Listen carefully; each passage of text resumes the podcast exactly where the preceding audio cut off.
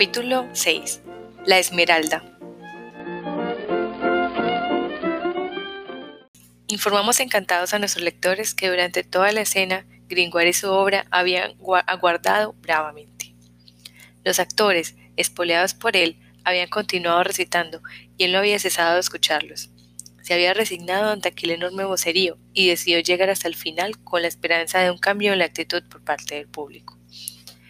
Ese fulgor de esperanza se revivó al comprobar cómo Quasimodo, Copenol y el cortejo ensordecedor del Papa de los Locos salían de la sala, en medio de una gran algarada, seguidos ávidamente por el gentío que se precipitó tras ellos. Menos mal, se dijo. Ya era hora de que todos los alborotadores se largaran. Por desgracia, todos los alborotadores lo formaban todo el público, y en un abrir y cerrar de ojos la sala quedó vacía. A decir verdad, Todavía quedaban algunos espectadores, unos dispersos, otros agrupados junto a los pilares, mujeres, viejos o niños cansados del tumulto y del jaleo. Algunos estudiantes se habían quedado a caballo en las cornisas de las ventanas y miraban lo que ocurría en la plaza. Bueno, pensó, pensó Gringoire, hay gente bastante para escuchar mi obra. No son muchos, pero es un público selecto, un público culto. Poco después, debía oírse una sinfonía, encargada de producir un gran efecto a la llegada de la Santísima Virgen, y entonces él cayó en la cuenta de que habían llegado a la orquesta para la procesión de los locos. Saltaos de esa parte, dijo estoicamente. Se acercó poco más tarde y un grupo de gentes que le parecían interesado en la obra, y he aquí una pequeña muestra de la conversación que cogió al vuelo. Mas Chantot, ¿Conocéis la residencia de Navarra, la que pertenecía al señor de Nemours?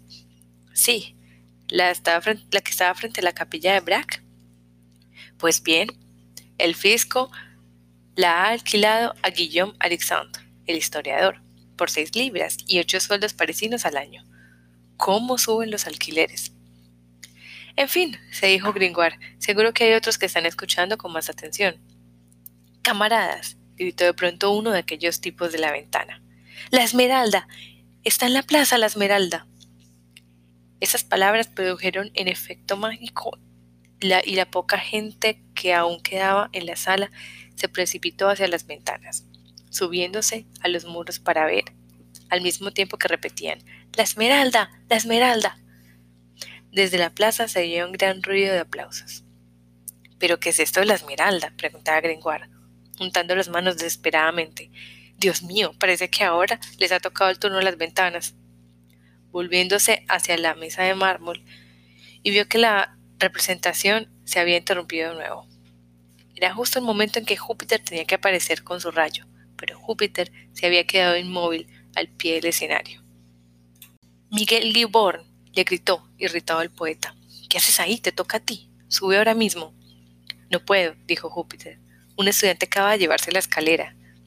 Gringoire miró y vio que efectivamente era así, y que esa circunstancia cortaba toda la comunicación de la obra entre el nudo y el desenlace. Qué simpático, murmuró entre dientes. ¿Y para qué ha cogido la escalera? Para poder asomarse ahí y ver a la esmeralda, respondió compungido Júpiter. Vino y dijo, anda, una escalera que no sirve para nada, y se la llevó. Fue el golpe de gracia. Lo recibió con resignación.